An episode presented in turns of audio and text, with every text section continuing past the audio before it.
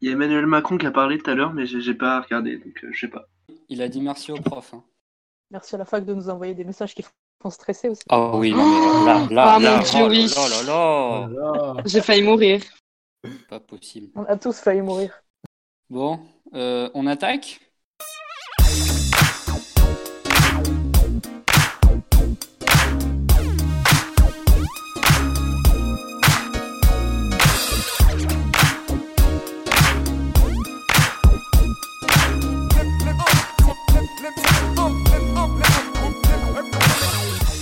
Bonjour les gens du dedans, bienvenue en direct ou en podcast dans l'émission qui dit merci au confinement parce que sans lui elle n'existerait pas. Je suis Maxime et j'anime le troisième épisode d'Aux confins de l'actu, l'émission réalisée par les étudiants d'infopopup.fr. Et c'est aujourd'hui le cinquantième jour de confinement. Ouais. Ouais Bravo. Partout en France dans une liesse collective.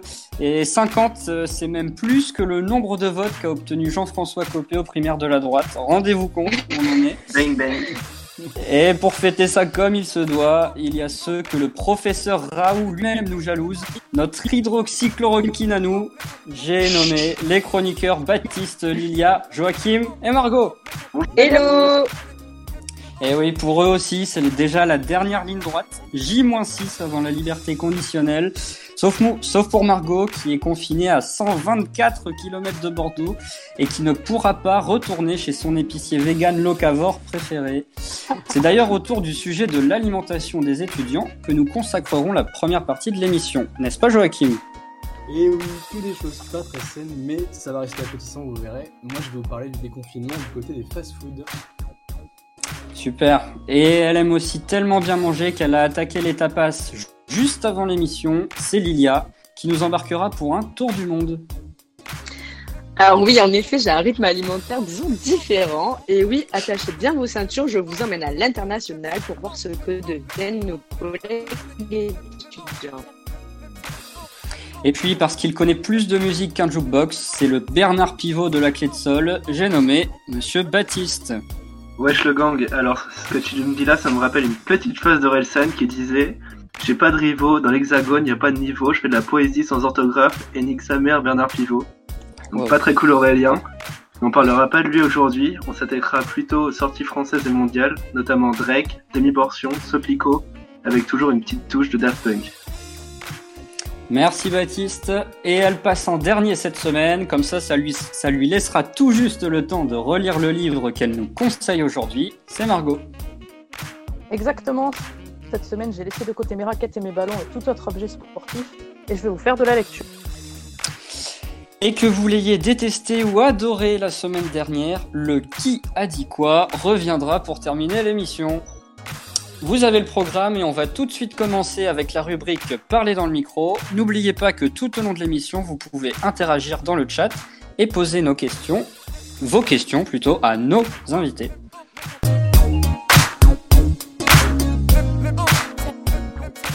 Selon les estimations du Crous de Bordeaux, environ 2000 étudiants seraient actuellement logés en résidence universitaire sur les campus de Bordeaux. La période actuelle a bouleversé leur situation, déjà précaire pour certains. 46% des étudiants en France auraient en effet un emploi en parallèle de leurs études, selon un chiffre de l'Observatoire de la vie étudiante. Les mesures de confinement ont donc coupé net leurs revenus, et si les bourses sur critères sociaux sont heureusement maintenues, il est difficile de s'assurer une alimentation correcte. Face à ces difficultés et à l'isolement des résidences universitaires de notre campus bordelais par rapport au commerce, différentes initiatives alimentaires ont vu le jour.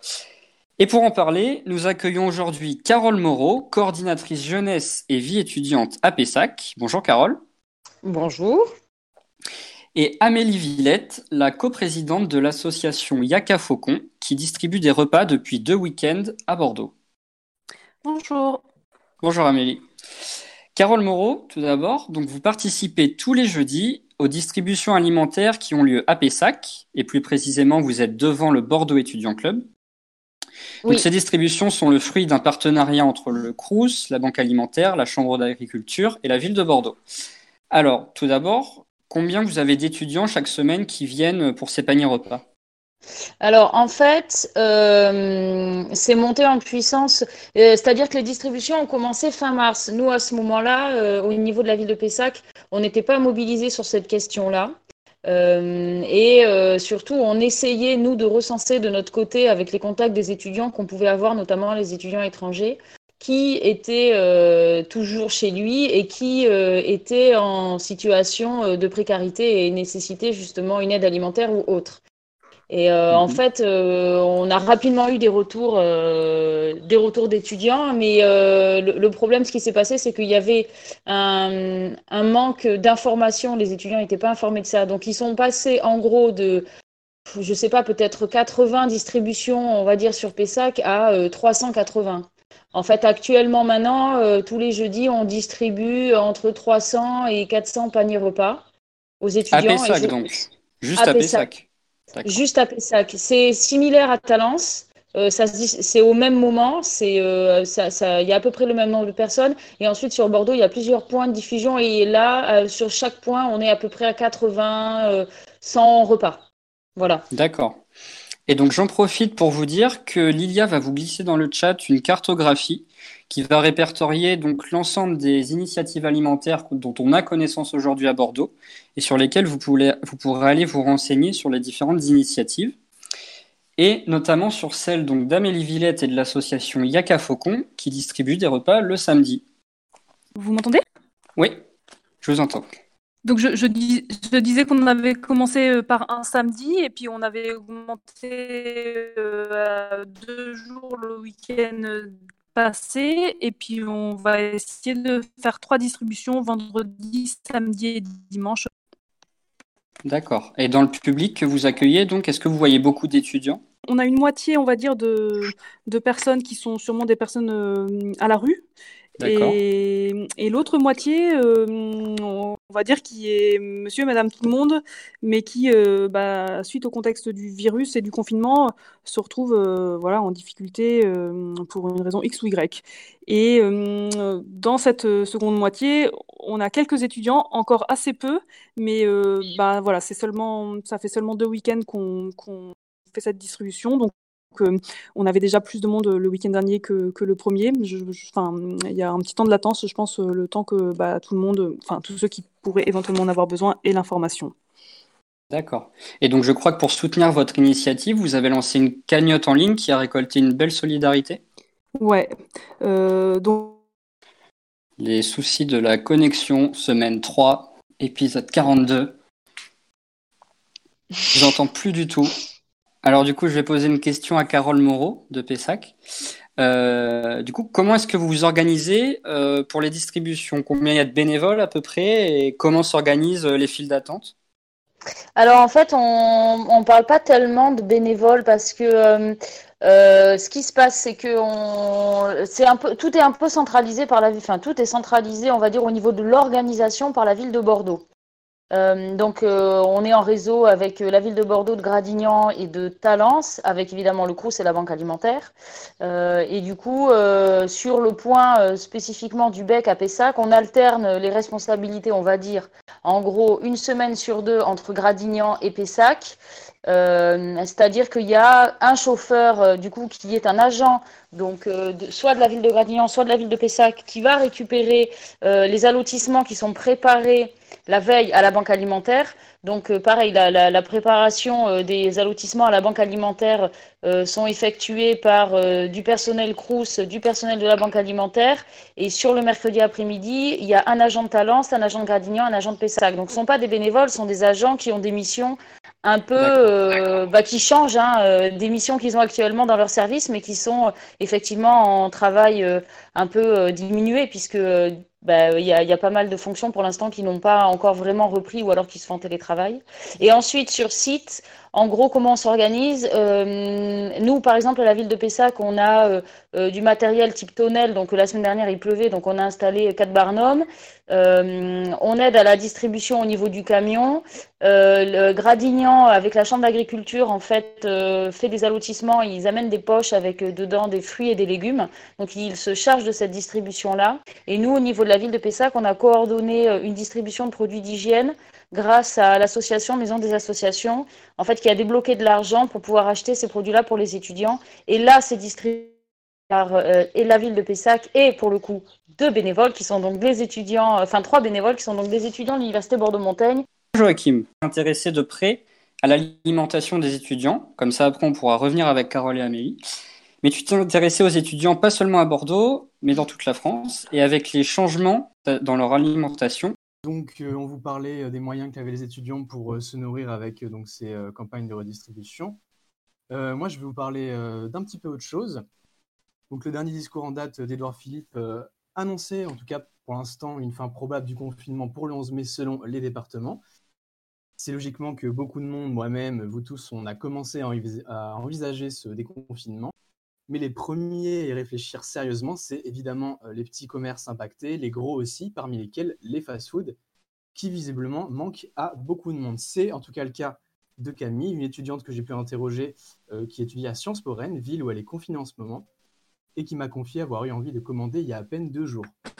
Elle s'est finalement réalisée, ce que tout le monde n'a pas eu la force de faire, puisque beaucoup ont pu voir euh, sur Twitter ces derniers temps des vidéos impressionnantes de prise lors de la réouverture de plusieurs drives de McDonald's en Ile-de-France ce 20 avril, avec des files de voitures qui étaient prêtes à attendre jusqu'à 3 heures pour commander un menu, qui avait suscité pas mal d'avis contrastés. Pour faire un point euh, de la situation actuellement en France, et pour citer juste les plus importants, il n'y a que KFC et McDonald's qui ont maintenu leur service de drive et de livraison à domicile sur une petite partie de leur restaurant. Ils vont commencer progressivement à les ouvrir dans toute la France. Pour ce qui est du fameux tandem Burger King Quick, lui, il a décidé de suspendre tous ses services jusqu'à nouvel ordre. Cet engouement qu'on a pu voir sur Twitter, ça apparaît comme au final un manque du monde d'avant, d'après en tout cas l'anthropologue Fanny Paris dans le Huffington Post. Aller chercher son burger, c'est une petite bouffée de liberté dans la période actuelle. Ça permet de briser cette routine qui exaspère Officiellement, les chaînes de fast-food, elles ont dit avoir mis en place des règles d'hygiène strictes pour les employés comme les clients. Le drive désigné comme un cadre rassurant avec peu de risque de contagion. Mais le petit truc qui fait tiquer certaines personnes, c'est que sur l'attestation de déplacement de ces nostalgiques, ils cochent la case achat de première nécessité. Et donc la question se pose, est-ce que faire la queue pour manger un burger est forcément nécessaire? Pas vraiment pour certains et donc logiquement critiquable, qui peut voir leurs efforts gâchés. Et comme me l'a fait remarquer Camille, quand même, le maintien de ces services peut être essentiel pour les livreurs et aussi pour beaucoup d'autres métiers qui dépendent directement euh, de ces chaînes de restauration rapide, qui peuvent gagner éventuellement des prendre en compte tous ces risques. Comme ça a justement été fait dans des grandes enseignes, on a pu le voir avec Carrefour, qui avait annoncé le versement de 1000 euros pour l'ensemble de ses employés. Mais on peut se questionner sur la réelle sécurité de ces employés qui malgré tout s'exposent ben, au même titre que les infirmiers et les caissiers à des risques pour leur santé et celle de leurs proches. C'est ce que rapportait une enquête de Mediapart où un délégué du personnel chez McDonald's rapportait les humiliations et euh, le manque de protection auxquels il devait faire face. Alors peut-être que patienter au-delà de la réouverture des drives de fast-food jusqu'à une nette amélioration par notre situation, euh, c'est une option qui est suggérée par un grand nombre et qui pourrait être pas mal. Avis d'ailleurs partagé par Camille, malgré son envie et la réouverture d'un McDo et d'un Subway juste à côté de chez elle. Pour finir, du coup, je vous conseillerais, si vous tenez vraiment à casser votre routine alimentaire et que vous avez été à deux doigts de craquer comme Camille dernièrement, d'aller soutenir des petits restaurateurs, des petits restaurateurs près de chez vous qui ont pu aussi mettre en place des services de livraison pour préparer leur prochain déconfinement, qui n'ont pas les moyens de grandes chaînes de fast-food et ont donc vraiment besoin de votre soutien. Merci Joachim. Donc j'ai loupé la moitié de la chronique de Joachim, mais que je pourrais bien heureusement réécouter en podcast dès demain. Et donc, euh, pour rebondir sur ce, que tu as dit à la fin, euh, je voudrais me tourner vers Carole et Amélie, puisque notamment donc sur le campus de Bordeaux, euh, les restaurants universitaires sont actuellement fermés, les fast-foods sont éloignés, et en fait, il n'y a aucun commerce alimentaire entre Unitech et Arrêt Métier. Donc, pour vous, Carole, le dispositif qui a été mis en place, c'est véritablement un dispositif d'urgence? Euh, oui, mais qui euh, va entre guillemets, euh, qui va perdurer de toute façon normalement jusqu'à la fin du mois de juin et plus si nécessaire, parce qu'il y a quand même beaucoup d'étudiants étrangers qui vont pas rentrer cet été chez eux. et la banque alimentaire fait une distribution quand même à l'année sur le campus et du coup espère pouvoir toucher, enfin espère, comment dire? Oui, elle espère pouvoir toucher plus d'étudiants, c'est-à-dire qu'en fait, actuellement, elle distribue 50 repas, enfin 50 paniers par semaine. Euh, et euh, le, président avec qui je discutais l'autre jour trouvait qu'effectivement, ce chiffre lui paraissait bien peu.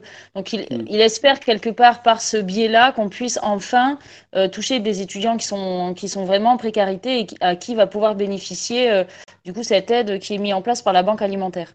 voilà. Donc, en fait, de ce dispositif d'urgence, à mon avis, va naître quelque chose d'un peu plus pérenne et de mieux coordonné euh, pour, euh, ben, pour les, euh, les, les, périodes à venir.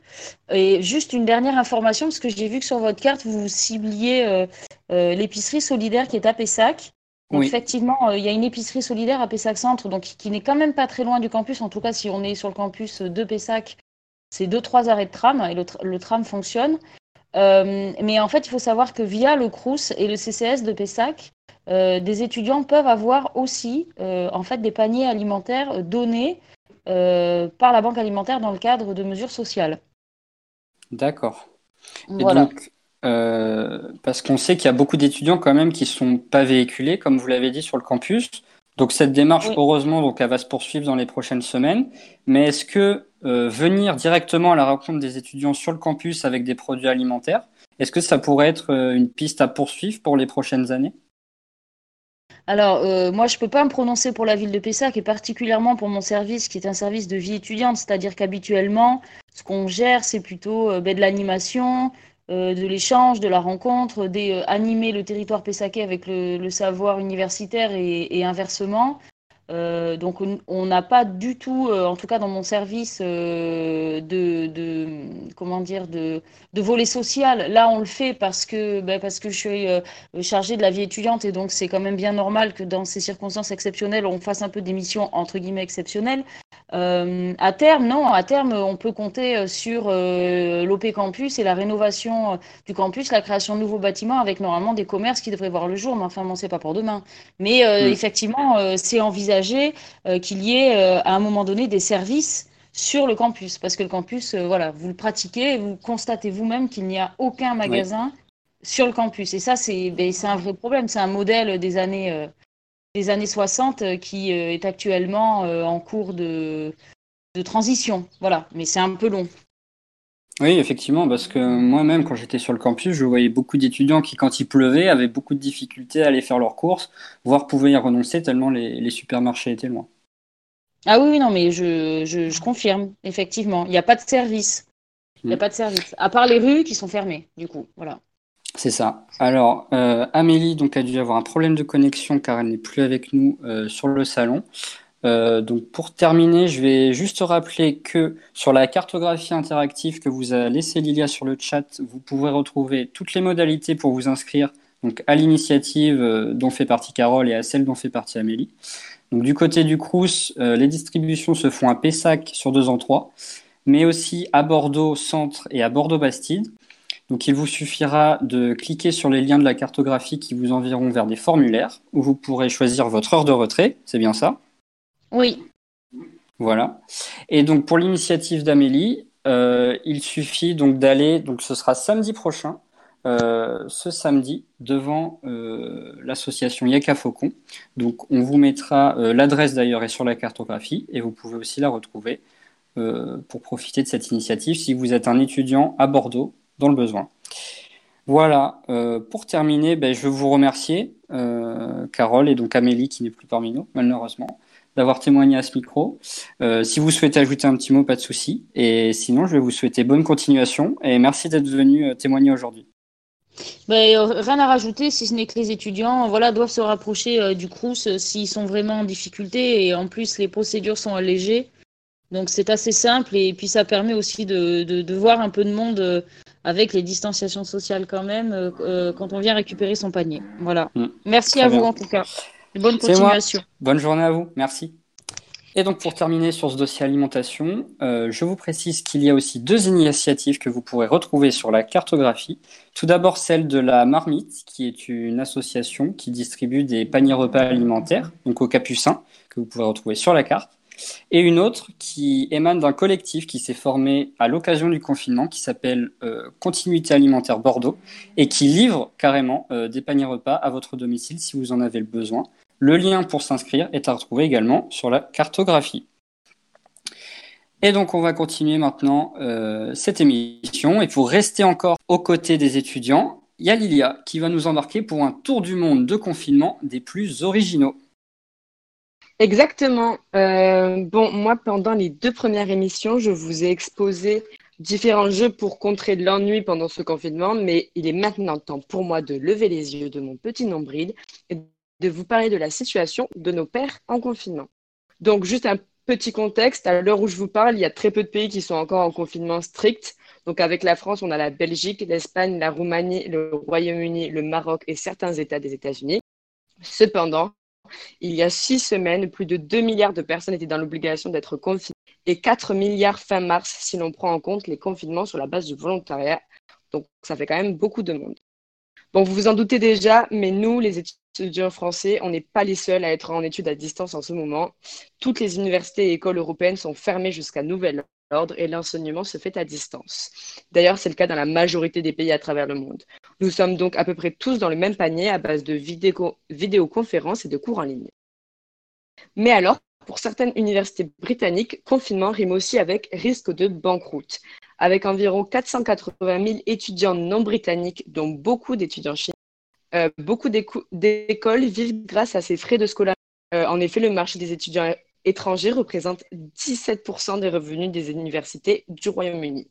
Mais voilà, à cause de cette crise sanitaire internationale, certaines écoles craignent que les étudiants étrangers ne reviennent pas en septembre pour démarrer une nouvelle année ou continuer leur cursus déjà entamé dans le pays. Donc le lobby Universities UK, qui représente toutes les universités britanniques, a lancé un appel au secours au gouvernement de Boris Johnson et espère une aide dès cette semaine.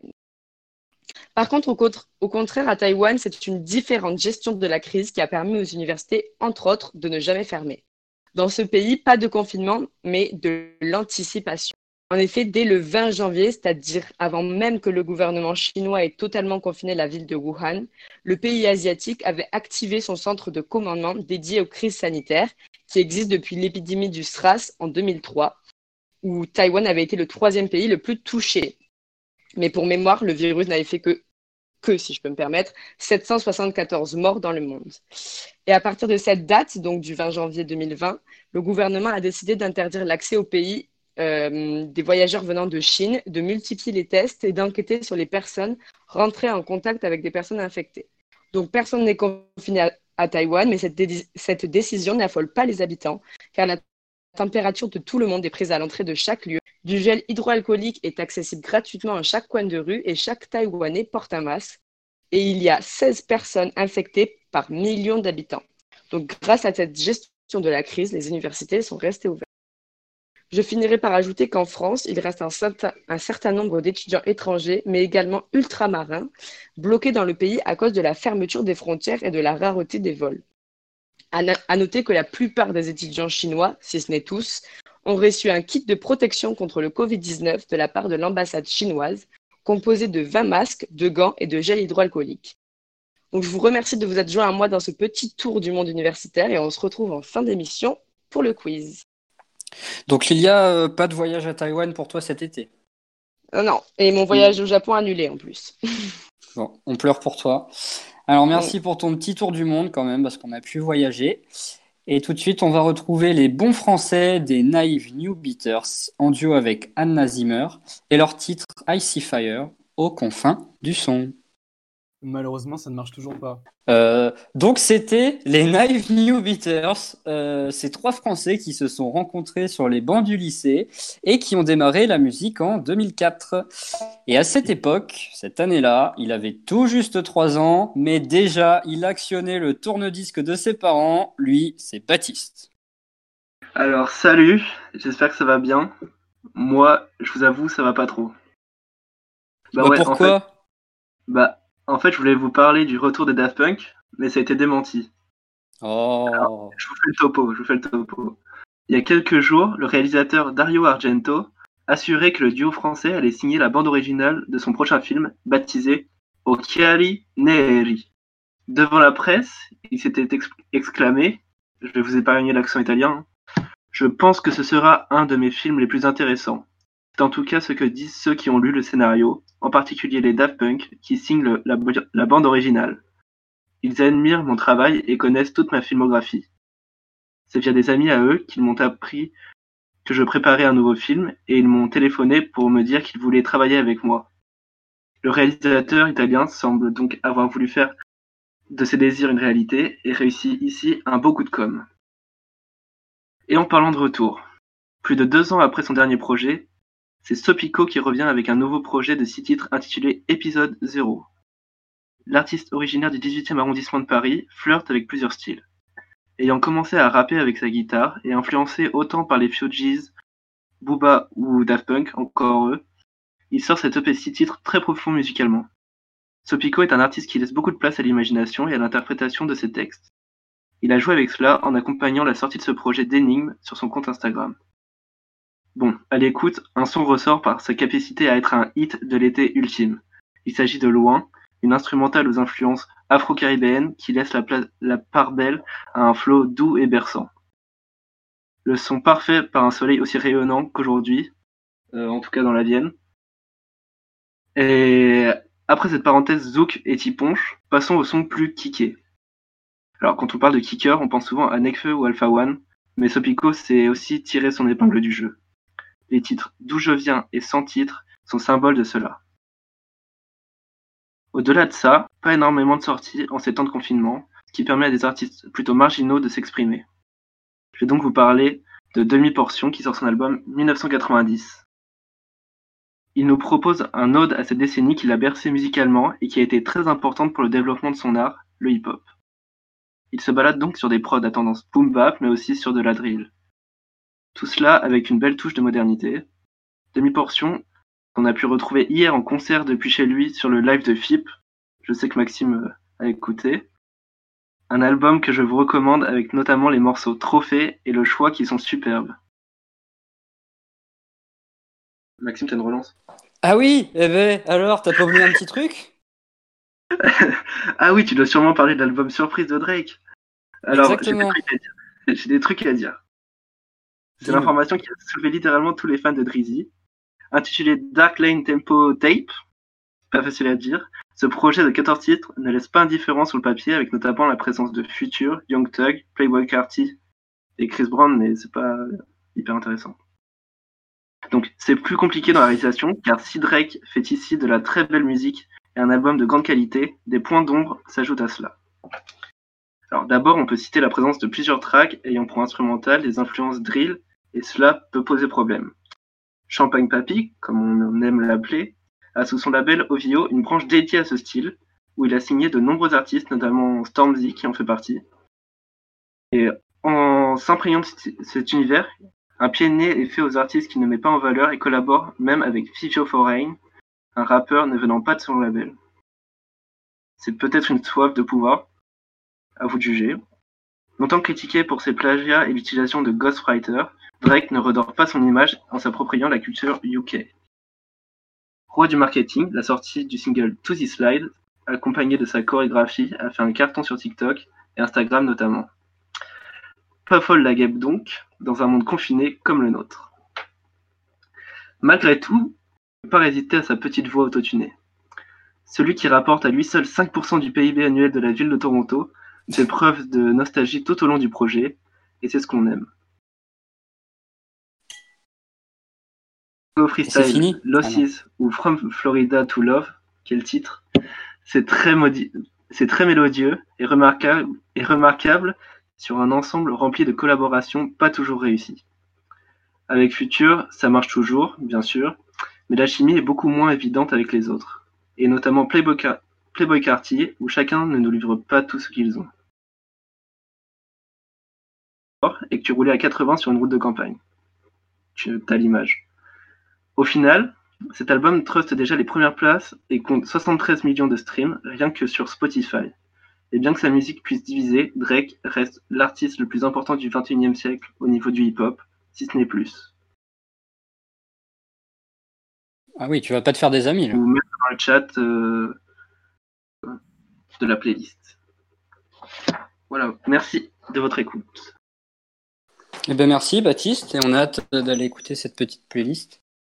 Merci pour, euh, pour tous ces détails croustillants, tous ces détails musicaux. Et maintenant, pour rester bien au chaud là dans ce bon bouillon culturel qui est en train de se constituer et bien riche en aromates, c'est Margot qui va nous inviter dans sa bibliothèque. C'est parti. Et oui, j'ai arrêté, de lire l'équipe, du coup, qui ne raconte euh, de toute façon plus grand chose puisque toutes les compétitions sont arrêtées. Et je me suis mis à lire un roman. Euh, donc, c'est dans le fin fond de la bibliothèque que j'ai trouvé La peste d'Albert Camus. Je sais, c'est pas très original comme lecture, mais la période euh, que nous vivons actuellement s'y prête parfaitement. Alors déjà, euh, je ne peux que vous le conseiller parce que je le trouve magnifiquement bien écrit et finalement les 300 pages qui le composent se lisent très très facilement. Donc en bref, le roman euh, raconte l'épidémie de la peste à Oran, c'est une ville en Algérie et ça se passe en 1940. Et bien que ce soit il y a presque 100 ans, on peut trouver d'énormes similitudes avec la période de pandémie que nous vivons actuellement et c'est d'ailleurs de ces similitudes que je voulais vous parler aujourd'hui. Donc j'ai sélectionné quelques passages pour vous et je vais vous les partager. Donc déjà, au début de l'épidémie, les médecins euh, pensent que c'est la peste, comme euh, le docteur Rieux dans le roman, mais forcément, ils ne veulent pas y croire, comme nous au début du coronavirus, où nous faisions passer ça pour une, simple grippe, jusqu'à ce que les retombées deviennent bien plus graves et que le mot pandémie soit employé. Je vais vous lire le premier extrait. Le mot de peste venait d'être prononcé pour la première fois. À ce point du récit qui laisse Bernard rieux derrière sa fenêtre, on permettra au narrateur de justifier l'incertitude et la surprise du docteur, puisqu'avec toutes les nuances, sa réaction fut celle de la plupart de nos concitoyens. Les fléaux, en effet, sont une chose commune, mais on croit difficilement aux fléaux lorsqu'ils nous tombent sur la tête. Il y a eu dans le monde autant de peste que de guerre, et pourtant peste et guerre trouvent les gens toujours aussi dépourvus. Le docteur Rieux était dépourvu, comme l'étaient nos concitoyens, et c'est ainsi qu'il faut comprendre ses hésitations. C'est ainsi qu'il faut comprendre aussi qu'il fut partagé entre l'inquiétude et la confiance. Quand une guerre éclate, les gens disent ça ne durera pas, c'est trop bête. Et sans doute une guerre est certainement trop bête, mais cela ne l'empêche pas de durer. Donc voilà pour le, premier passage du début de l'épidémie. Et puis ensuite, on arrive à l'instant où le confinement est ordonné par le gouvernement et euh, la séparation avec euh, du coup les autres intervient. Ce qui a grandement évolué en 100 ans quand même, ce sont les moyens de communication euh, même aujourd'hui, on peut quand même prendre des nouvelles de, nos proches, ce qui n'était pas le cas euh, il, y a, il y a 100 ans. Euh, donc je vais vous lire le passage sur ça. À partir, de à partir de ce moment, il est possible de dire que la peste fut notre affaire à tous. Jusque-là, malgré la surprise et l'inquiétude que leur avaient apporté ces événements singuliers, chacun de nos concitoyens avait poursuivi ses occupations comme il l'avait pu à sa place ordinaire. Et sans doute cela devait continuer, mais une fois les portes fermées, ils s'aperçurent qu'ils étaient tous et le narrateur lui-même pris dans le même sac et qu'il fallait s'en arranger. C'est ainsi par exemple qu'un sentiment aussi individuel que celui de la séparation avec un être aimé devint soudain, dès les premières semaines, celui de tout un peuple, et avec la peur la souffrance principale de ce long temps d'exil. Une des conséquences les plus remarquables de la fermeture des ports fut en effet la soudaine séparation où furent placés des êtres qui n'y étaient pas préparés. Et en fait, après, on se rend compte que l'épidémie dure bien plus longtemps que ce que le peuple l'avait imaginé. Et, euh, finalement, aujourd'hui, tous nous vivons la même histoire, une histoire commune, et nous sommes emprunts euh, finalement des mêmes sentiments. Euh, Albert Camus le décrit très bien à la page 155, mais en fait, on pouvait dire à ce moment, au milieu du mois d'août, que la peste avait tout recouvert. Il n'y avait plus alors de destin individuel, mais une histoire collective qui était la peste et des sentiments partagés par tous. Le plus grand était la séparation et l'exil, avec tout, cela, avec tout ce que cela comportait de peur et de rêve. La question euh, que finalement, nous, aujourd'hui, on se pose tous et qui est une question légitime à se poser, c'est est-ce qu'on va retrouver la vie d'avant même, euh, même si le déconfinement que nous allons vivre la semaine prochaine, c'est loin d'être euh, le jour de la fin de la pandémie, on le sait tous. donc c'est Tarot, un personnage de l'histoire, qui donne son avis en temps de peste sur ça, sur est-ce que la... on va retrouver notre vie d'avant. Tarou pensait que la peste changerait et ne changerait pas la ville, que bien entendu le plus fort désir de nos concitoyens était et serait de faire comme si de rien n'était changé, et que partant dans un sens, rien ne serait changé, mais que dans un autre sens, on ne peut pas tout oublier, même avec la volonté nécessaire, et la peste laisserait des traces, au moins dans les cœurs. Et je vais finir cette chronique en vous parlant du 11 mai, euh, donc euh, si tant est que cette date ne soit pas repoussée euh, le 7 avec le déconfinement, du coup, qui se déroulera, je pense, comme au temps de la peste, c'est-à-dire orné de retrouvailles pour tous. On imaginera facilement ici ce que put devenir le sentiment de la séparation qui avait habité tant nos concitoyens. Les trains qui, pendant la journée, entrèrent dans nos villes n'étaient pas moins chargés que ceux qui en sortirent. Chacun avait retenu sa place pour ce jour-là, au cours des deux semaines de sursis, tremblant qu'au dernier moment la décision préfectorale fût annulée. Donc voilà, c'est la fin de cette euh, petite chronique lecture qui se voulait être en aucun cas un cours de français. Et euh, finalement, je ne peux que vous conseiller euh, ce livre qui aborde très bien l'épidémie, notamment par de nombreux témoignages. Et finalement, on se rend compte que notre vision des choses n'a pas vraiment évolué en un seul siècle.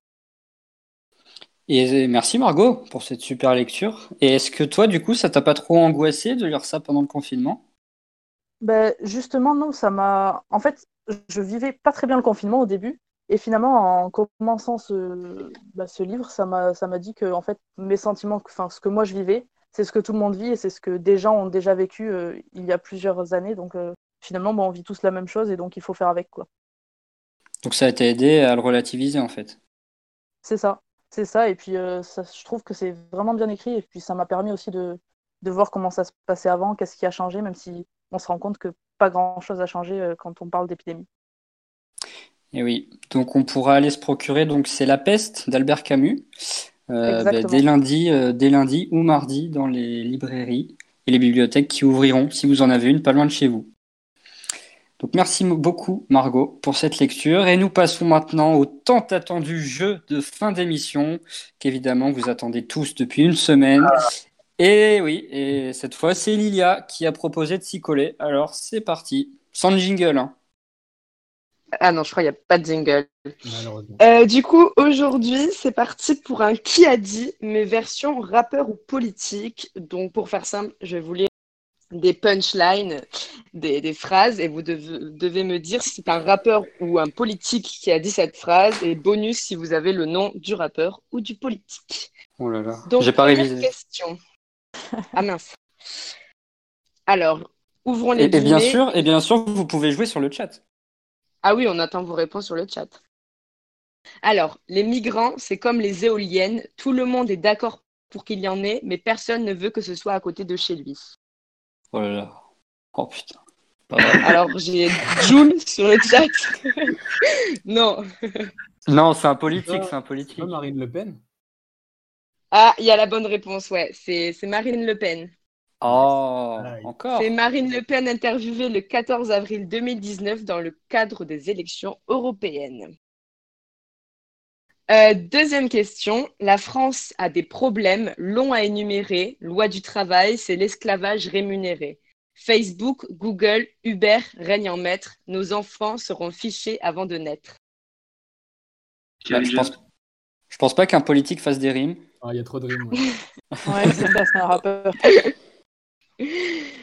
Ah, il y a la bonne réponse sur le chat. Encore euh, Kylian qui a frappé. Et oui, c'est Alpha One. Oh dans sa chanson Ça va ensemble, bravo Kylian, sorti le 29 août 2018 et extrait de son deuxième album Oumla, une, une main lave l'autre. Troisième question, vous ne trouvez pas que ça sent le nazi par ici? Ouh là là. C'est un politique, Simple ça, non? ouais. Ah, je vais pas la... Euh, Tonton Adolphe Merci Camille. Euh, c'est pas par rapport à l'agression de Zemmour? Ah, je... Non, non, non. Non Non, non, c'est pas par rapport à ça.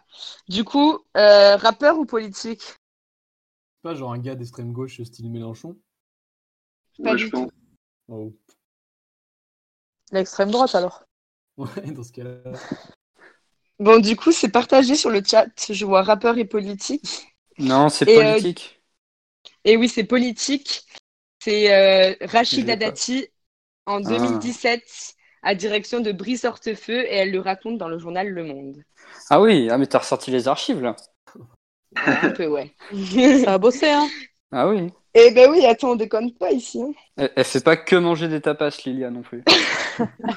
et les quatrième question. Les racistes sont des gens qui se trompent de colère. C'est un, rappeur, ça. Oula. Moi, je dis rappeur. Ok. Sur le chat, vous avez un avis? Je connais quelqu'un sur le chat qui devrait connaître la, réponse. Rap un peu déçu de Kylian. Bon, du coup, c'était euh, Lord Esperanza dans Noir, la chanson extrait de l'album Polaroid sorti en 2017. Et c'était ma dernière question. D'accord. Eh ben, c'est parfaite transition puisque vous pourrez retrouver d'ailleurs un portrait euh, de Lord Esperanza sur Pop-Up dans la rubrique Portrait Ah. qui avait été réalisé l'an dernier. Et oui, donc courez-y. Eh bien, je vais te Je vais remercier, l'envoyer sur le chat. Ouais, super, si tu peux le retrouver. Aussi. Bon, bah merci Lilia d'avoir si bien travaillé, de nous avoir fait réfléchir entre tous ces rappeurs et ces politiques. Et bah, il va me rester à vous remercier maintenant, euh, de nous excuser d'abord euh, pour les problèmes techniques, mais qui n'ont pas atteint, je l'espère, le contenu de l'émission. On remercie également euh, Carole et Amélie, nos deux invités du jour, qui ont témoigné donc sur leurs différentes initiatives alimentaires à destination des étudiants de Bordeaux. La cartographie que vous adorez déjà tous vous sera remise sur le chat d'ailleurs en fin d'émission. On vous remercie, vous tous, l'ensemble des auditeurs, toujours plus nombreux euh, chaque semaine. Vous pourrez retrouver le podcast euh, grâce à notre enregistrement dès demain sur le SoundCloud de Pop-Up et sur sa page Facebook. On vous dit euh, à la semaine prochaine, une, une émission spéciale déconfinement. On espère avec tous nos chroniqueurs au rendez-vous. On va essayer de vous proposer à nouveau Évidemment. une super émission, évidemment. Et on vous souhaite bonne semaine. Accrochez-vous. Il n'y a plus que six jours. Et euh, promis, après tout ça, euh, on se fait une grosse fête. Je vous fais plein de bisous, je vous embrasse, passez une bonne semaine et à bientôt. Salut. À merci. Salut.